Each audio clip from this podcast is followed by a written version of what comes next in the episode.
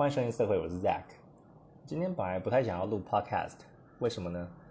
不是因为什么心情不好之类的啊，其实就是犯懒了。因为我现在已经有开始我的新工作了，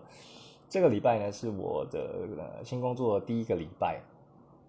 呃，很呃就是很忙碌很充实，然后也觉得还蛮好玩的，但是呢，觉得体力会有一点有点累了。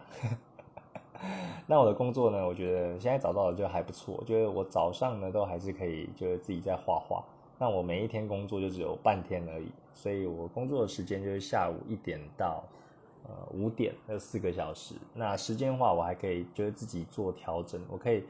从我可以就是早上去工作，然后下午休息，或者说下午工作，就是可以跟跟同事讲好就可以了啦。对，所以还蛮弹性的那，但是。呃，你也知道嘛，就工作，那毕竟还要通勤。虽然我已经比大部分上班族还要好了，觉得可能大家都要上八小时，那我只有四小时，但还是觉得累啊。对，对我来说就是，哎，如果我这样还要工作，然后一个礼拜还要录两集的话，有一点挑战。对啊，其实，呃，犯懒居多啦。我还是想说，哎，就像我当初录 podcast 一样啊。每一天录，然后连续录了三十天，然后养成这个习惯。那我是不想要断掉，所以我现在还是会尽量维持一周就录两两集这 podcast 跟大家分享。哦，因为有时候也会给自己一些压力，就觉得说，呃，我录 podcast 的话要稍微构思一下就是主题，然后可能要讲的比较言之有物一点。那有时候因为这样呢，就是求好心切，那反而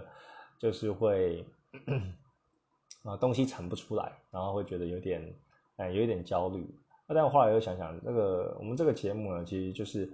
啊，在聊一些我的这个色情绘画之路嘛，要成为色情绘师的呃中间的过程，还有分享我的心得，其实就是一个跟大家陪伴、跟大家聊天的感觉。那虽然我们的呃听众不多，但是我有时候就会想到说啊，为了听众，就是可能就是一个朋友这样闲聊陪伴，不一定一定要。呃，今天一定要带给你什么东西，一定要有什么内容，那就是哎，有时候听听你的声音，然后稍微这样陪伴，哎，你每天都会期待啊，每周都会期待礼拜二跟礼拜五，然后有这个啊，Zack 就是我 的声音来跟你聊一聊啊，听一听我讲话，啊，有这个期待感的话，然后就觉得还不错，然后所以因为这样呢，啊，我就是告诉自己，哎，那我不管怎么样啊，还是要录一下，然后跟大家。聊聊天，听听我的声音啊，对，真是还蛮不要脸的啊。对啊，不过我还是有稍微构思一下今天要讲的内容啊。那简单的呃，先一开始闲聊一下好了。那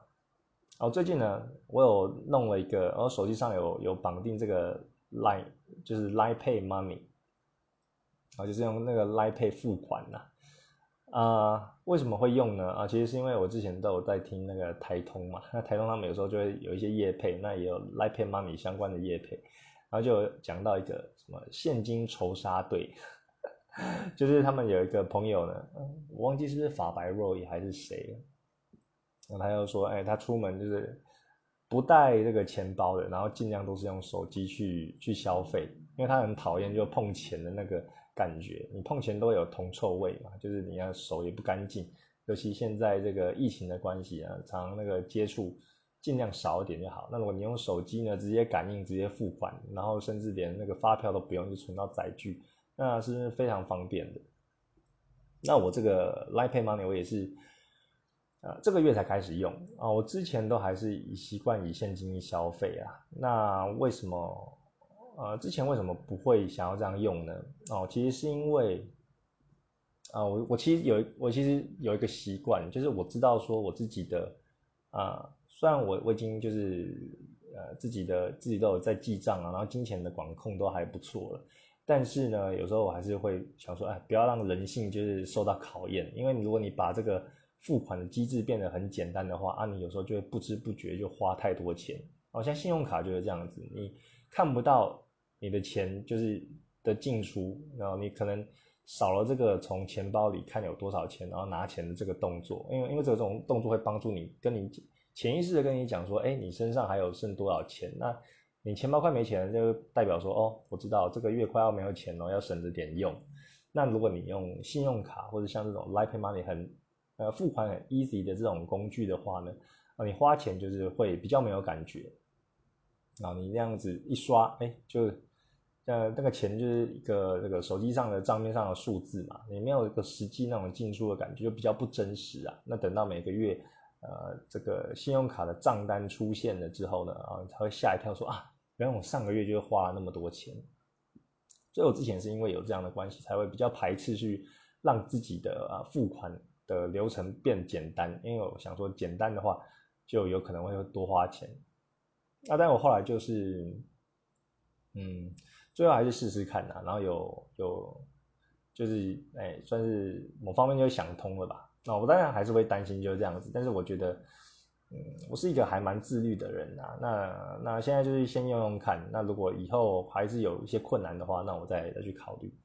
那像我之前，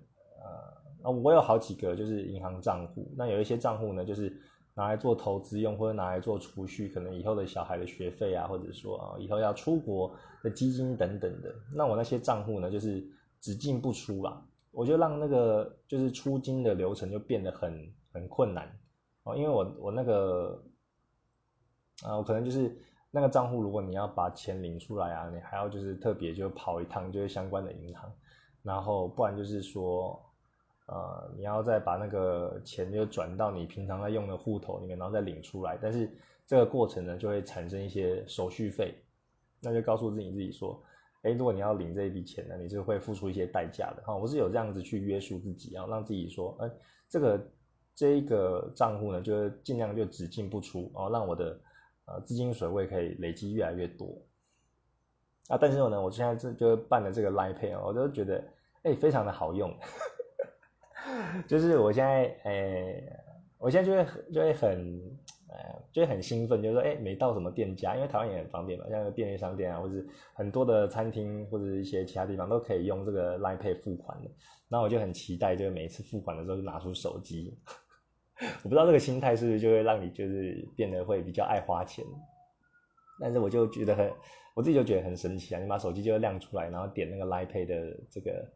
呃这个 App，然后它就会显示这个条码嘛。那店员只要逼一下，然后先扫你的载具，然后再逼一下就逼那个 Line Pay，然后就付完款了。那除非你要跟他要这个呃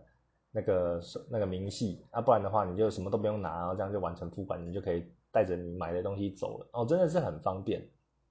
而且我今天还用这个这个 Line Pay 去缴我的呃水费跟电费，然后也是手机上按一按，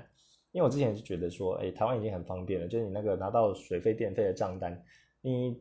偶尔顺路一下走到便利商店就给他就给他缴下去，那也是不会花太多时间啊，但是呃真的是用过就会觉得哎。已经平平常已经很方便了，生活已经很便利了，然后用了手机的时候就更方便。你只要手机按一按，然后就用绑定你的信用卡去刷，你就缴完水费跟电费了啊。所以这个真的是，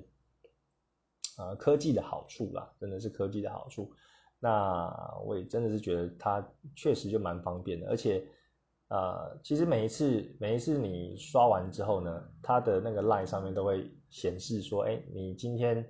啊，刷的金额是多少？那你其实也可以，大家等于说要帮你记账啊，你就可以知道说哦，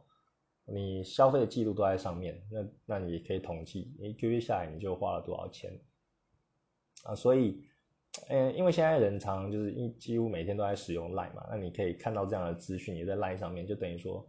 呃，也是一种变相的，呃，常常会提醒你说，哎，你要消费多少钱？所以。我会觉得说，哎，这样用其实也也也不错哦，代表说，呃，你花了之后还是会有意识说，你花了多少？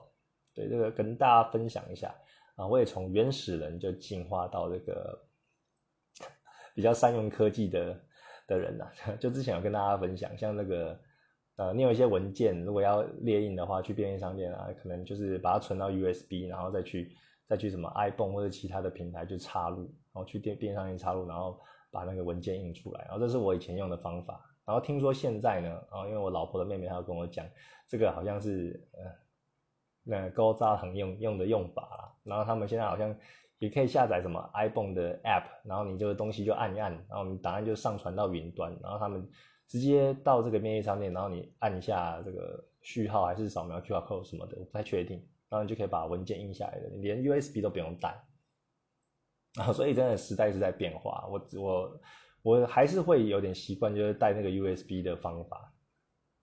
啊。也许我之后再去稍微学一下啊，我又我又就是进化到下一个阶段，就是哎，我也可以不用带 USB 啊。这个就是真的是科技就越来越进步，让我们生活越来越便利。就你不用啊，实际出门，哎，不是，就不用实际就带什么东西，你有时候一个手机就可以就可以做很多事情。好的，那另外也讲一下我的这个绘画的部分好了。那绘画呢，我四月的奖励已经啊已经发出了，然后也也把它做成一个 package 上传我的 Gumroad 平台。然后在 Patreon 上面啊，现在是要进行五月的奖励了。然后啊四月份的这个奖励呢，把它弄成一个 package 在 Gumroad 平台。Gumroad 就是一个你可以。在上面就下载我以前的作品，那我都会把每个月份呢做成一个 package，然后放在上面。那你一样呢？如果你没有赞助到我的呃 Patron 平台的话，你想要以前的作品，你可以去我 Gumroad 的这个网站，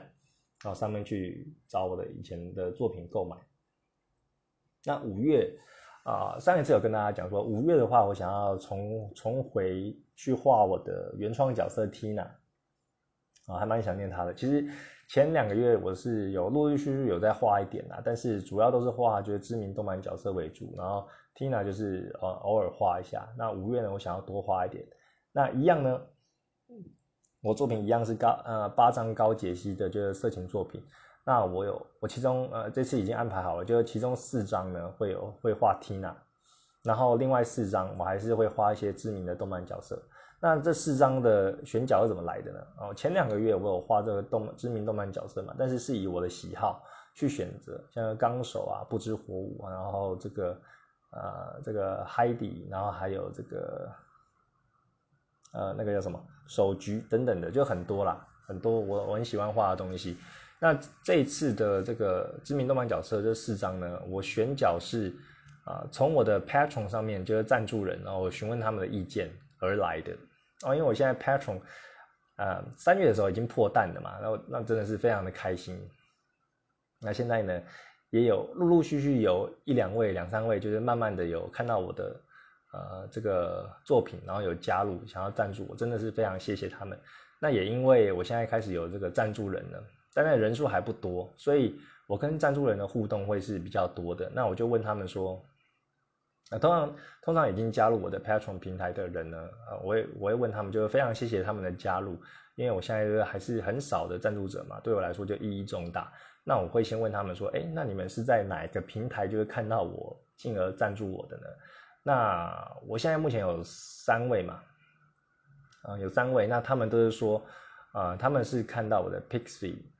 的网站，然后透过 Pixie 看到我而点进来就是赞助的，所以我大概知道说，哦。原来我就是在各个不同的平台的，像 Twitter 啊、Pixie 或是 IG 或等等的，那他们被吸引过来是从哪个平台的？那目前都是 Pixie 啊，问到的三位都是这样子。那我那我就有再另外问他们说，哎，那啊我在就是下一个月份呢有一些计划，就是想要画一些角色，那问他们有没有一些呃有没有一些建议？那他们就有跟我讲，他们就是想要看的角色啊。那我会这样做的原因，当然就是说，哎，现在这些赞助者他会赞助我，那喜欢我的作品嘛。那如果我画的东西呢是他们自己就是向往的角色的话，那他们赞助的粘着度会更高，就等于说会画到，哎，会画他们想要看的东西啊。啊，这个是一点，就是我的主要原因就是让他们粘着度就会更高一点，变成忠实的顾客。那另外一点呢，啊，也是因为。我现在赞助者少，所以我可以做这样子的事情，呃的事情。如果我到时候赞助者有呃好几百人或者好几千人的话，那我可能就没有办法这样去询问就是大家的意见了。所以换句话说呢，就各位在听的听众哦，或者是你有接触到我的作品的，如果你想要啊想要我画一些呃你自己就比较喜欢的东西，那现在就是。呃，赞助的非常好的时机，因为我现在就等于还在发机啊，就是呃，能够看到我作品的人还没有那么多，那我还没有很有名，那所以呢，我跟大家的互动都是比较深层的，然后都可以就比较做这深度的对话，那我会就是比较了解你们的需求，那，也是因为这样子，我们才可以就是画呃，大家就是比较想要看的东西啊，所以现在。啊，如果你有兴趣的话，就可以赞助我的平台。那我的平台都在这个呃节目的简介栏下方啊，都是有各个的连接，像 Twitter 啊、Pixby 或是 IG 等等的。好的，那看 讲那么多，那我们五月另外四张是哪一些呢？哦，第一个就是七龙珠超的卡芙拉，然后这一位女性角色。七龙珠超我其实现在啊都没有在看的，然后我以前有很迷七龙珠啊，就小时候。那现在七龙珠超呢？以前的七龙珠的超级赛亚人基本上头发都是金色的，那除非就变成那个超级赛亚人四，然后头发又变为就原本的黑色。但是现在现在的七龙珠超呢，呃，头发各个颜色都有，有红色啊，然后有蓝色，然后还有就是变回原本的黑色，但是呢，周围又发蓝光的，然后还有就是头发又接近快要变白色，就各种各种超级赛亚人的超展开都有啊，我觉得是还蛮酷的，就是那个哦，色彩就很缤纷。那这个卡弗拉呢，也是我其中一位 Patron 的赞助者啊，我有问他，然后他想要看这一位呃角色的作品，所以呢。呃，五月的话，我也会画这一位角色啊。那另一位，呃，我要我会画的呢，就是这个圣火降魔录吗？那个是降还是降？我不太确定。哦，圣火降魔录，呃，这个你你这个好像是电玩游戏吧？里面的角色零，啊，这位角色是呃，我觉得有有一点点像这个不知火舞，因为他也是。呃，有点类似，就是偏中分，然后有绑一个很长的这个马尾这样子。那我觉得啊，她的画面啊，她这个女女角色又非常的好看，然后是绿色的头发，还蛮特别的。那我也有上网就看一些其他人的画风，那有些人的画风我还蛮喜欢的，就画画这个角色就画起来就看起来蛮清爽的，我蛮喜欢这种画风的，因为她的头发就是。呃，绿色的，然后身体身体的服装呢，主要是以就是淡蓝色为主，然后又是皮肤比较白皙的一个角色，那看起来就很清爽的。那五月的这个其中一位角色呢，我也画，我也会画这这位啊圣火降魔录的灵。那第三位呢，啊，我就会画这个边缘禁地的 Gage 啊盖基啊这个角色。然后这个也是一样，是这个 Patron 赞助人。我问他，他有没有什么想，呃，有没有什么建议？然后就说，哎，他想要看这一位角色画的。那边缘禁地好像也是一个电玩游戏。那里面的这个角色呢，她是有一点，呃，天才少女啦，就是，呃，她就不不像我常画的熟女，是比较就是稚气的，啊，这种这种小女孩。那当然了，我也会把她胸部就画大一点，然后画的稍微稍微成熟一点。对啊，这这几位呢，就是我在五月份的时候会画的，然后，哎，可以请大家期待一下。然后第四位呢，哦，是我就是画这个攻壳机机动队的这个草剃素子，啊，我觉得少佐啊，然后这个是我自己私心想要画的，因为我最近就是在看那个攻壳机动队嘛，然后以前都没有看那个非常经典的这个动画，那我觉得草间素那个草剃素子呢，那个非常的啊性感，尤其是他下半身。就几乎又没有穿，然后上面穿一件夹克，啊，很令人遐想。然后也是一个就是啊非常强大的女性，然后很聪明，然后又武功高强，所以啊我有想我就有想要画这个角色这样子。那所以呢，啊这几位哦，就是我五月的奖励会出现的哦，四张 Tina，然后这个七龙珠超的卡弗拉，还有。圣火降魔录的零边缘禁地的盖基，还有攻壳机动队的草剃素子。好，那另外呢，呃，就是我上次有跟大家讲有一个委托嘛，就是有有接到一个新的委托，然后他请我就画他想要创造的一个就是原创角色哦，这是我们经过我们两个人就讨论出来的，然后从无到有。我觉得这个经验就非常的棒，然后他也已经就是付款了，所以我这两个礼拜呢会帮他完成这个作品，到时候我也会放在那个我的各大平台给大家看。我觉得这个过程就非常有趣啊。然后他这个角色呢，他是穿有点就类似旗袍的装扮，然后是绑两个包头，那个性呢就是有一点啊，也是蛮活泼的，然后有一点拽拽的这样子，对。那这些这些都是都是呃我跟客人就一起讨论出来的，我觉得这个过程还蛮有趣的，然后也也是非常感谢这个客人，因为他很有想法，但是他的想法又不会天马行空，然后就很具体，他都会给我看一些呃一些参考图吧，那帮助我就是很快的进入状况，所以我们的沟通就是非常的呃有效率，大概前后修改两三次，然后就已经搞定了。你知道要从无到有，如果你只沟通了两三次的话，那是很很厉害的，我觉得。呃，不是说我厉害，我我的意思是说，就是说，客人他真的很懂要什么，那我也刚好有 catch 到他的点，所以我们才可以那么快。不然从无到有，他这样一来一往，可能要好几次的这个修修改改啊。所以，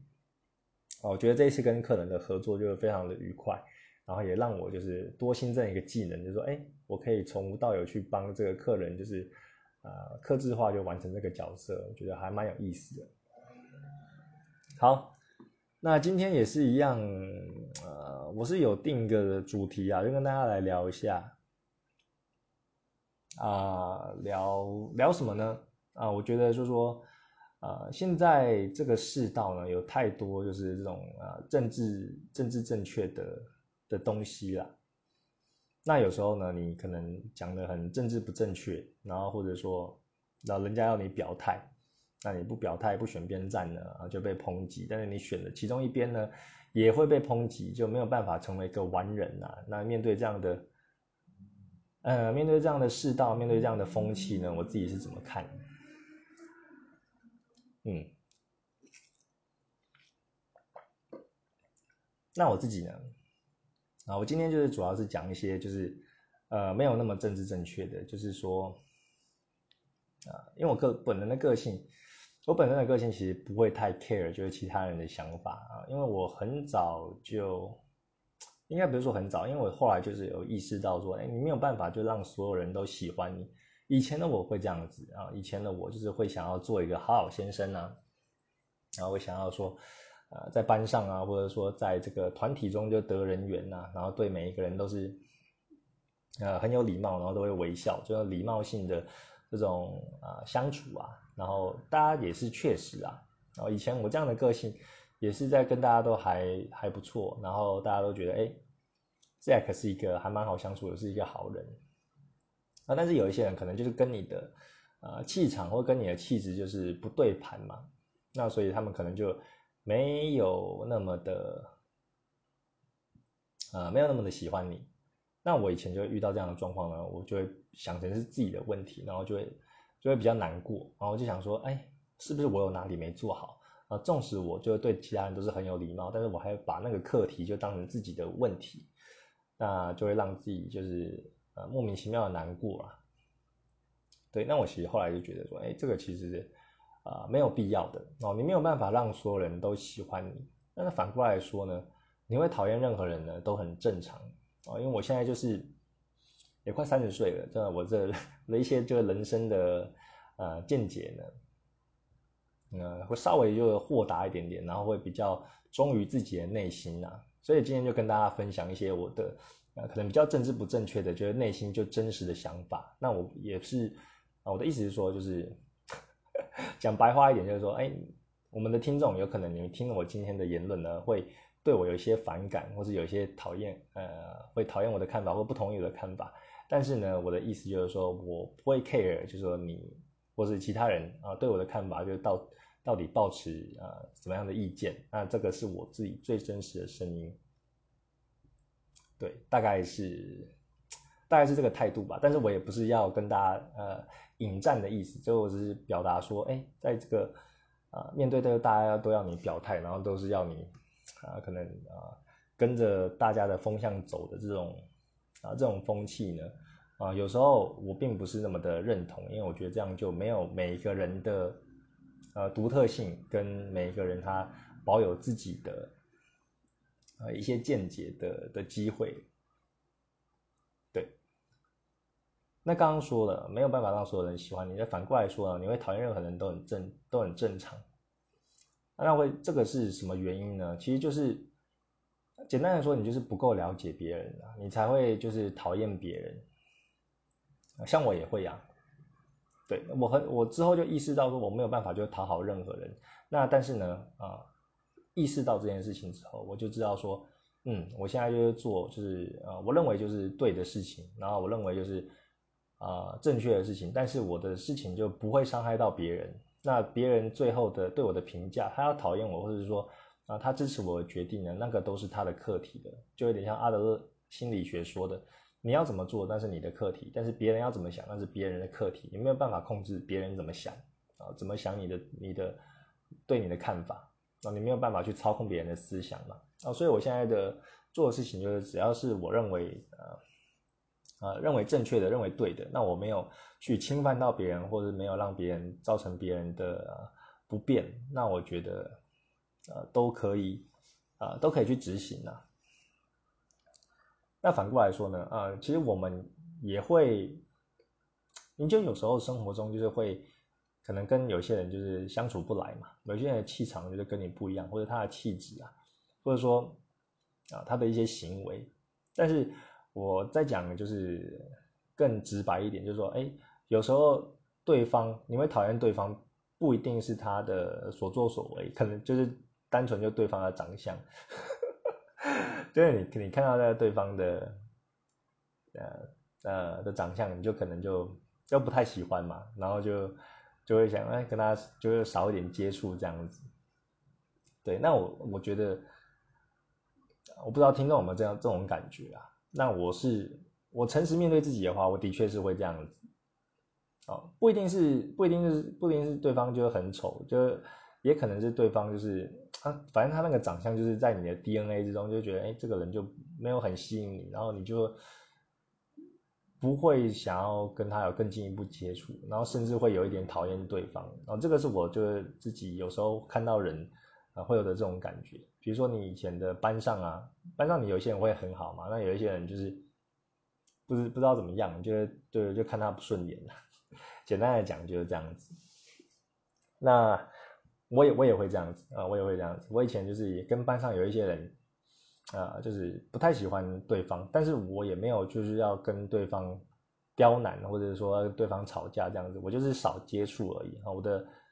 我的做法就仅此而已，就是说，哎，我可能就不喜欢他，我知道，但是我就不会跟他有太多的接触啊，就是大概就就到这个程度而已啦。那刚刚讲到，其实你会讨厌任何人。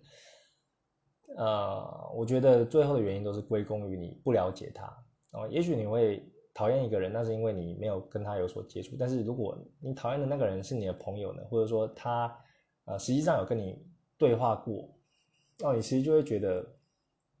呃不会到那么讨厌嘛。啊，也许你在他背后就是。还是会就是对他指指点点等等的啊，但是实际上这个人就出现在你面前了啊，你其实并不会就是直接在对方的脸上就是吐槽他，或是或是骂他等等的啊，你还是会保持一定的礼貌啊。经过相处之后，你觉得这个人不错，那其实也不会说啊太讨厌他，应该是应该是这样讲嘛。很长的就是我们常常看到一些就是政治人物或者说在电视节目上的人啊，你有时候就是也会觉得他言论或者。看他的谈吐啊，就是很很讨厌他，但是他又是名人，但是你有时候，啊，如果你有一个机会，有个场合，你实际可以跟他面对面的话，然后他也跟你打招呼，你平常那个讨厌的情绪，你不会就是当下就是，哎，你不要你不要过来，就我我我我其实不太喜欢你等等的，你还是会有礼貌说，哎，毕竟还是会有一些有一种心态，就说，哎，是我在电视上看到的人呢，就是会有一种那种名人的那种那种感觉嘛，会想说，哎。我还是有跟他讲到几句话，然后觉得，哎，其实这个人跟我在平常电视上的的这个呃印象跟见解，其实也还好嘛。他对人其实也还蛮友善的哦。你会有这样的反转啊，因为你就是有跟他接触，你就更认识了他一点点了嘛。那可能就会消弭你之前对他的偏见，然后这个就是可以降低我们就是无故讨厌任何人的一个一个方式啊。但是我觉得，呃，如果你会讨厌任何人的话，你也不用觉得很很 guilty，就很有罪恶感啊，因为这个我觉得是非常的正常的。因为有些人他又跟你八字不合，或者跟你气场不合嘛。那刚刚说要消你这个状态的话，就是说要多了解一点。但是我们每一个人其实没有办法完全全面完整的认识另一个人，或另一件事，或另一个对象。哦，这个是我比较肯定的，就是你没有办法完完全全的了解另一个人，你可能就跟他有很常接触，比如说是你你好朋友或者你的一些死党，你们可能已经很常见面了，但是他一定还有，一定还有一些你呃可能不了解的地方，或者说他没有对你倾诉的一些东西啊，或者他一些面相啊，或者他连他可能自己也不了解的啊，所以你没有办法去完整的去了解一个人。呃，当他有一些呃作为的时候，可能你也是会有一些反感，然后会有一些呃不舒服啊，但是哎就是这样嘛。但是呃，也许就是你平常跟他相处，你已经百分之九十都觉得他很不错，那他只是可能有时候百分之十就做的不好，那你也会包容他。所以呃，每一个人他对于呃自己喜欢的人跟自己讨厌的人啊，其实都有这样的状况。啊就不用去太太在意说啊，我啊，我觉得重点就是说，你不用太在意说，哎，要让所有人都喜欢你。那你也不用太感到罪恶感，说，哎，有时候我看到别人就是不顺眼的，那到底是为什么？然后你就开始自己去去检讨这样子，我觉得是没有必要的。对，然后另外呢，想要分享就是说，呃呃，现在就是很多的，就是。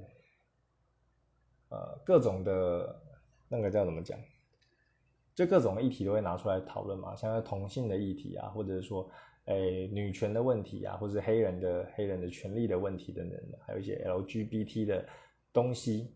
那甚至有一些影视电影啊，他们拍的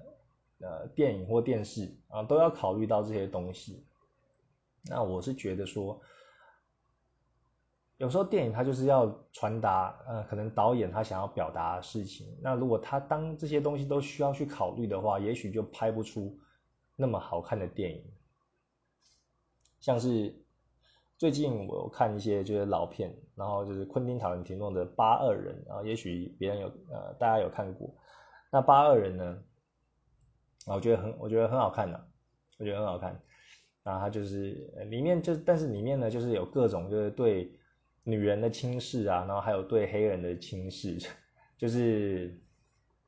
啊比较，他就是会有一些还蛮多的脏话，然后还有歧视的字眼啊，在这部片里面啊，但是呢，嗯，如果放到今天的世道，哎，其实这部片也没有过很久哦，好像是二零一五年的的片吧，但是如果我们把这些啊现在世道的这些价值观。啊，比如说这个女权，或者说黑人的人权等等的，或者种族歧视等等的这些啊见解的，你放到这个电影上，啊，那一定会被骂爆的嘛。对啊，就说哎，那里面的这个这个这个黑人啊，怎么称他为这个黑鬼啊？或者说呃，里面的这个对女人就很不尊重啊，然后没有把她当女人看呢，等等的，啊，就会开始去批评这个电影，然后可能会让你看的就是不舒服。那也许就导演在迫于这样的压力之下，他就不会去那么忠于他想要表达的东西。那拍出来的东西就是有点模棱两可，就是说你你拍的东西就会想要讨好，就是所有人啊，但是变得所有人都都都不吃你这一套。对，那最惨是什么呢？哦，你你试图讨好所有人而拍出来这个不怎么样的电影，那电影就是大家都不不买单，然后反而。还就是还有谩骂的声音，哦，你不管怎么做都是会得得罪人呐，然后那是我觉得就是呃很可惜的地方啊。但是八二人这部片呢，就是拍的很赞，然后他他没有就是呃因为这个世道而妥协，但里面的啊传达的这个这个情绪呢都很到位。然后我有时候觉得说，真的是。你有些有时候做做事情就是要有被讨厌的勇气，然后你就要贯彻你的理念。你有时候把这种，呃，比如说人权的这种冲突啊，或是或是女权那种啊受到不公平对待，你把它拍得很很写实，然后很有鲜明的对比的话，你反而会去感受到啊，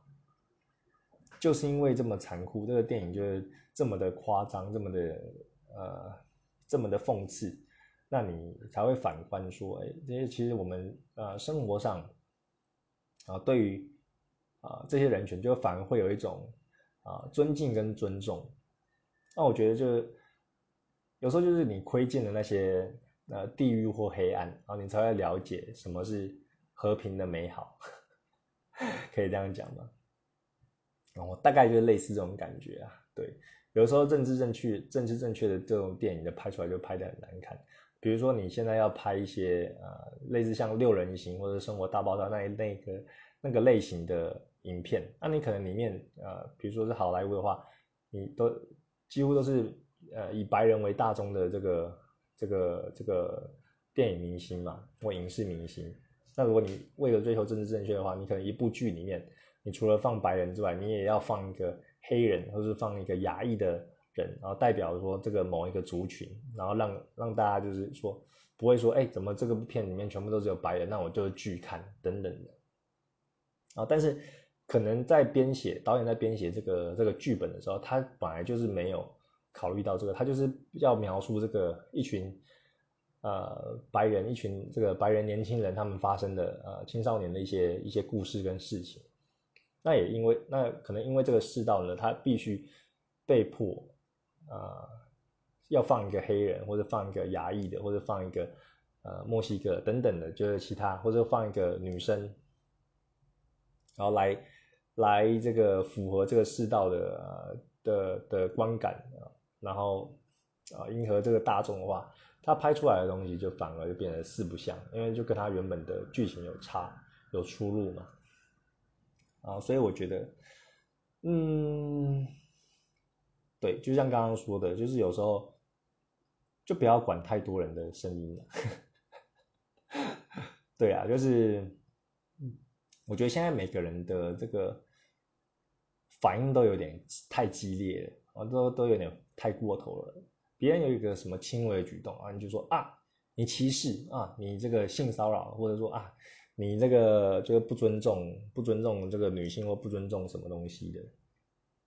有时候就反应就是太激烈了，看着一件小事，然后大家就会蜂拥而上，所以这个状态是非常的恐怖的，所以大家要有一点，有一点判独立，然后要冷静一点，我觉得冷静一点。然后之前还有一个事件，然后这个好像是就是那个。迪士尼的这个小美人鱼不是要改编嘛？好像要改编成真人版。然后那时候就在吵，说因为他们的选角好像后来就是选了一个要选一个黑人来演小美人鱼。那那个同温层里面呢，然后就是会呃大家都很支持嘛，然后说啊人权终于得到伸张了，然后就展现了，然后这个是一个很难忘的时刻，我们终于看到一个黑人就可以演这个小美人鱼的主流的电影了。那也有很大一部分的声音呢，就非常的反对，因为小美人鱼她从安徒生童话这样呃描述呢，她其实就是一个北欧的，就是白人女性啊，她的人设其实就那么的清楚，那么的直白，她就是一个皮肤白皙，然后红红发，然后然后呃很活泼可爱的一个一个一个女性，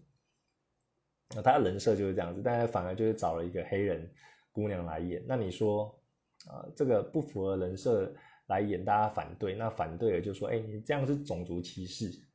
那不是很？我觉得就是就就觉得很奇怪，就觉得有点莫名其妙啊。就是规规则都写在那边好好的，那你为什么就还要硬干一个，硬硬找一个黑黑人姑娘来演呢？不是说歧视那个黑人，是这个人设本来就不正确嘛。你把那个角色的。呃，他可以发挥长处的地方放在一个不对的位置上，就整个就很奇怪。然后我之前有看到一部一篇文章，它的 title 就很，我看了就是就是笑出来，就别觉得很爆笑。他说：“黑人姑娘演小美人鱼，你何不找白人演黑豹？” 我觉得非常有，我觉得非常有道理啊。哦，你你可能，呃。对啊，你可能如果找一个白人演黑豹，大家会被会被骂爆嘛。但是你找一个黑人姑娘演小美人鱼，哎，大家就反而就颂扬这个黑人人权得以伸张了。我觉得认真的是双重标准，就还蛮奇怪的。那那篇文章也写的很好，他有就是深究探讨说，哎，就是就是你就是为什么这样会得到大家的反弹，然后他他的清晰变就是逻辑还蛮清楚的，我觉得还蛮还蛮有趣的啦。就跟大家分享一下。那另外呢，呃，还有一句话啊，还有一句话，我觉得就是也是很，啊，也是很就是政治不正确，就是说，啊，常常我们会听到说，职业不分贵贱嘛，哦，职业不分贵贱，不管你做什么东西，但是我觉得啊这句话算是比较。啊比较年轻的时候会有的向往啊，就是会比较啊，你涉世还未深的时候啊，可能会真的觉得职业不分贵贱，然后大家都是平等的啊。但是如果你可以做，就是哎动脑，然后轻松，哎也不能说轻松，就是说你可以做，就是呃你你动用你的。你的资源、你的脑力，然后去产出就更高的价值。那谁想要去做这个便利商店的店员，或者说谁想要去呃做那种呃要就是要花体力血汗然后去工作，比如说工厂的啊这个作业员的这种这种工作呢？对，我不知道听到这边你可能会不会就是对我有点。啊，反感或是之类的啊，但是真的是，我真的内心就是觉得这样子啊。如果你有更好的选择，那你应该也是不会去去待在就是这种工时长，然后然后啊赚的钱又少的又少的工作嘛。那我觉得啊，职业不分贵贱，它也可能有另一个逻辑，就是说，那让大家啊，不管你在什么位置啊，你可能啊，你做的真的是很辛苦啊，但是你要找到你工作的意义，你也许是。啊，你也许是超商店员好了，但是你又想说，哎，我可以每天服务每个就是各行各业的人啊，他们在本身的上班，在他们的职场上都很辛苦。如果他们可以在我们的呃便利商店里面，就是拿一杯咖啡而得到一些就是精神上的舒缓啊，或者是比较可以放松的话，那我觉得我这个工作是有意义的哦。有意义是你自己去赋予你工作上比较不会那么。呃，比较不会那么难过或者有负面情绪的一个方法啦。但是我觉得真的是职业还是有分贵贱的，就是说，有些人他可能教育水准就不高啊，有些人他可能不是他选择，他可能就真的资源没有那么多，那所以才很多人就说那个穷人要翻身就很难嘛，就是这种财富可能是世袭的，他可能一出生就没有享有那么多资源，那他被迫啊，没有别无他法，就只能做这种呃比较。呃，劳力啊，比较这个工时长的工作。那如果可以选择的话，他当然就是不想要做这个啊，他当然想要做，呃，能够让自己的生活就更舒适的，然后可以让呃不要那么多体力活，那可以动比较多脑力，这样年纪大也不会有一些身体上的后遗症嘛。啊，所以我自己是还蛮不认同就是职业呃职业不分贵贱这句话的，像有些。有些职业呢，它真的就是，它的领域就是可以赚的比较多的、比较多的钱，啊，市场会比较比较有所接受。那有些有些领域呢，就是你那个天花板很快就会看到了。那所以你在选领域的时候，就是基本上决定的就是未来的一些出路了。那另一句话呢，我也是觉得，呃，还蛮不认同的，就是就是。呃，这句话是什么呢？叫人命都同样的珍贵哦，人命是没有分别的啦。啊，但是我自己认为呢，人命还是会有优先顺序的。怎么说呢？比如说我们现在遇到一个一个一个灾害好了，或者一个一个呃一个大地震或怎么样，或怎么样的，然后必须要获，必须要。只有少部分人可以获救啊，比如说我们家好了，我们一家三口，我跟老婆跟小孩，那最后就只有能够救一个人的话，那我可能会选择什么？当然我也是很想要活下来，但是我可能很爱我的老婆，那我希望她活下来，我愿意为她而牺牲自己啊。但是我们可能又有我们又有了小孩了，那我是我们会觉得说，也许我跟老婆就是到后来都都会都会老去，但是小孩真的是未来啊，我们的未来啊。所以无论如何，也要让我们的小孩活下来。那一方面也是，我们就非常的爱他。那这个时候就人命就是会有优先顺序的啊。如果就是像常常说的啊，比如说那个铁达尼号要沉了嘛，然后大家都说先让这个妇女跟小孩，让这个比较弱势的先搭上救生艇。哦，这所以。在这种极端的情况下呢，这个人命很难很难抉择，那被就是都会就被迫抉择，所以都会有一个啊，都会有一个呃，等于说呃先后顺序。但我觉得这个先后顺序，这个这个珍贵程度，其实是人类的普世价值去定义出来的啊。我可以用呃，我简单的就用两个两个方法来，两个两个方面来解释。这个普世价值呢，比如说我跟啊，比如说我跟比尔盖茨，或者我跟这个呃马斯克呃，Elon Musk 来来比较的话，哦，今天如果我们两个就只有一个可以活，那给大家去决定，那大家当然会去选择比尔盖茨或者是那个 Elon Musk 嘛，因为他们对人类的贡献是巨，就是非常的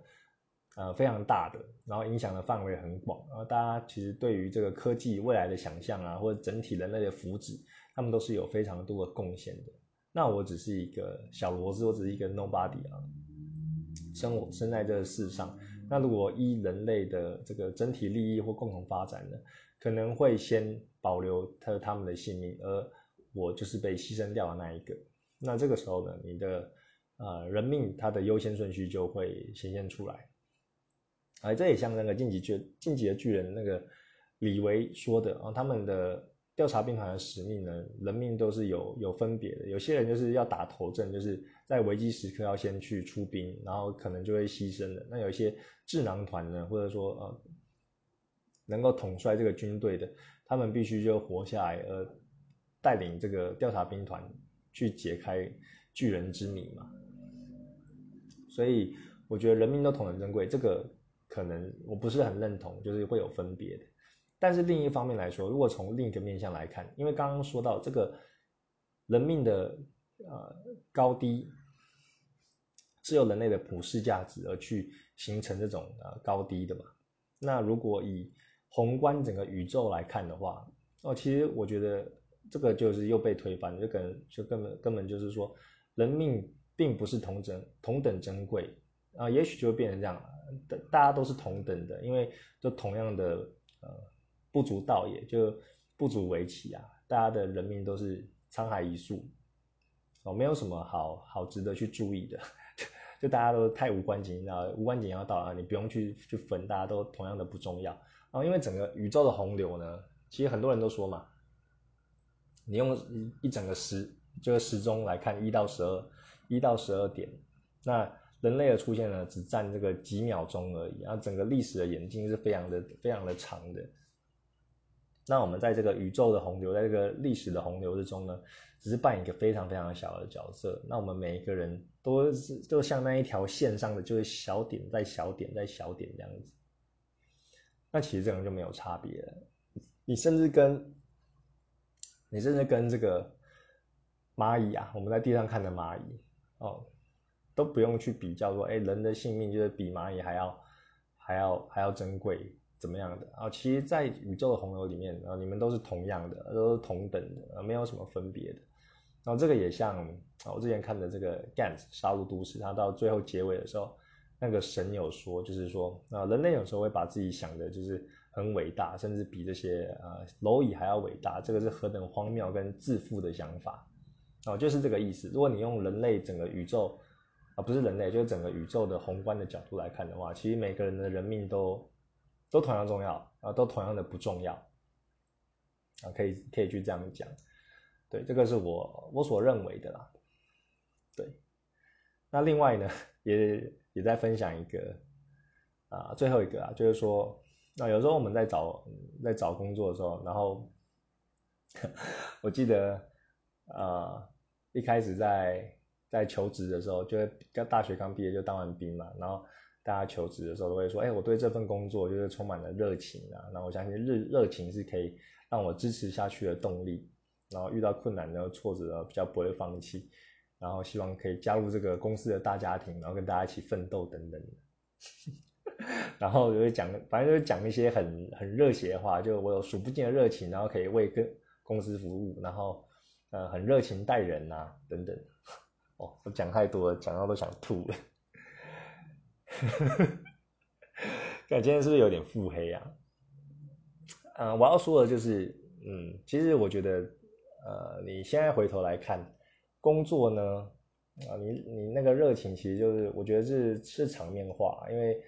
如果真的可以，大家想要做什么就做什么的话，谁会想要工作？然后这个是我的想法。啊，也许有些人他就是为有工作中找到成就感，会觉得说，哎，他就会闲不下，会想要做一些事情。那但毕竟工作都是你还是必须被一件事物给绑住嘛。他不是说，哎，你不做就 OK，你你还是必须得做。那你可能只是很幸运的在你的工作岗位上，然后你做了越有越越来越有兴趣，然后找到一些呃乐趣。就像我说的，就是你在便利商店工作，你可能会赋予它一些意义，那你觉得工作起来就没有的那么的难过啊，或那么多的负面情绪啊。我觉得这个就是热情，它可以帮助你撑过这种无聊的时刻，或者说负面情绪的时刻啊，让你去。啊，赋予它一个意义啊，能够安慰自己啊，然后继续继续你的工作。那其实呢，大家工作的最终目的都是糊一口饭吃啊。啊，你能够养活自己，或者说你有家庭的话，你有工作的话，你可以养家活口。它其实就是这么简单的，就是投入与产出啊。你必须去投入工作，你才有产出，然后去支持你的生活，去照顾你的家人。那讲这些热情或什么的，我就觉得有点冠冕堂皇了，都觉得有一点就是太表面了。然后以前呢，我也是曾经这样子，然后觉得说，哎，让大家看到我这个年轻人的啊热情的的的热心啊，我就在为这个公司去燃烧这样子。但是后来就是比较，哎，可能比较世故，我就很明白这个事物的本的的本质。呃，就像企业他们成立的目的就是以盈利为目的嘛。公司要赚钱，它才可以活下去，那才可以去养活这些员工。那你讲说，这个公司要创造使命是为了人类就更好的福祉啊，或者说要那个帮助大家等等的哦，那个其实也是很重要哦，也是很重要。我们不是否否定这种这种观念，但是它不是第一重要，它第一重要还是必须要要有收入，要有钱可以养活自己哦。你先懂得养活自己，可以生存下去了，你才会考虑到那些东西嘛。那我觉得热情呢，就常常会在我们工作之后，尤其是年轻人，就是在在求职的时候可能会摆这个第一位，然后让可能要展现自己的这个，哎，爱国情操，就爱工作的情操啊。但是其实我觉得说到底呢，你其实就是很单纯的养家活口而已啦，对，很单很单纯养家活口而已，对，这个就是我今天呃想跟大家分享的我的一些。一些观念啦，对，那我觉得呢，然后不管是，嗯，刚刚讲的，你可能会还是会有有一些讨厌的人呐，啊，或者说你不用去讨好任何人，但是也不用去我行我素啦，哦，有时候这个社会的，呃，怎么讲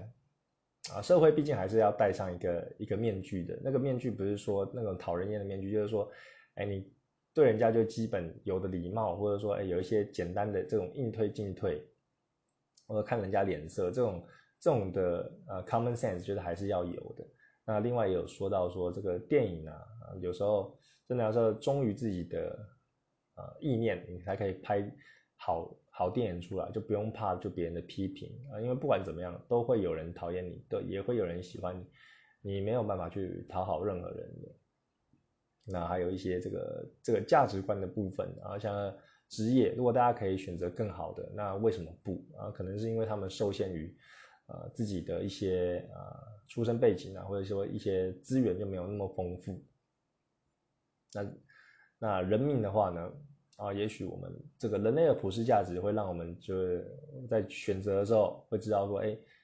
这个人命是更值得被拯救，或另外一个就可能是被牺牲掉的。但是在整个宏观的角度呢，啊，可能我们是都是同样不重要的。那另外就是热情啊，最后讲到热情，就是说啊，你工作上的热情呢，其实不一定要有。那如果没有的话，你也不用觉得很 guilty，因为你就是为了养家糊口而出来工作的嘛。哦，这个是我就是想要分享的。那我觉得啊，最后一点要讲的就是说，哎，现在这个世道。那就是他常常要大家去做一些表态，然后或者说啊有一个新闻出来，你有时候看的会义愤填膺，或者说哎你会跟着情绪起伏的话，其实我觉得不必要啊。就是大家啊很重要的一个技能呢，就是对资讯的判读力，因为现在的资讯就实在是太多了，你要有分辨是非的能力，然后不要闻鸡起舞，见到黑影就乱开枪。那有时候我们去消化这些资讯的时候，不用急着第一时间去跟人家比战。啊，或者说跟人家发表看法啊，因为有时候第一个讯息都不是最准的。我常常看到有一些新闻就是贪快，然后他们就会很快就发布一篇新闻，但后后面在追这些新闻的时候，往往都是有错误的，而且他们发第一篇，我非常反感的就是人家写错字，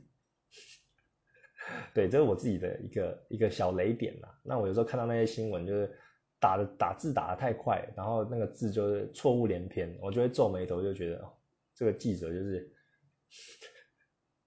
你懂的，就是有时候他们就我们就是现在的社会就太快了。啊，科技的发展要帮助我们呢，二十四小时都可以工作，然后二十四小时都可以，呃，把自己搞得很忙碌啊。其实应该让我们就更加放松了，但是反而就是无时无刻啊都会变成以效率至上，然后都会想要快一点，快一点，再快一点。哦，天下武功唯快不破，不破嘛，那大家都会想要快一点，那很很难就是追求这个来源的真实性，或者说真理的这个真相是什么。那到后面呢？才比较可以，就是拨云见日，呃，比较解开战争谜语，知道说，哎，这件事情的发生是怎么样啊？所以，我们如果消化资讯，现在资讯很快，你可以不用急着一开始就是去回复，你可以稍微等个两三天，或让自己冷静一下啊，可能去喝杯茶，站起来走一走，或者过了一天之后，你再去回去看这些讯息，哦，你也许脑袋就会比较清晰，然后你一开始的思想跟后来想的也会不一样啊。这个就是我希望。啊，我有这样告诉自己的，然后也跟大家分享啊。其实我对于这种啊新闻的资讯的截取是很少的，因为我觉得其实讲来讲去都差不多。那我有时候只是跟朋友或者跟老婆就稍微聊一下，就大概知道就世界的局势是怎么样，就不太需要说，哎，你每一天都要追这个新闻，就是台湾的呃报纸啊，或者说一些有的没的，因为其实你看的新闻就是讲了大概十分钟，然后后面都是一直 repeat 一直重复了嘛。那其实啊，对于这些生活，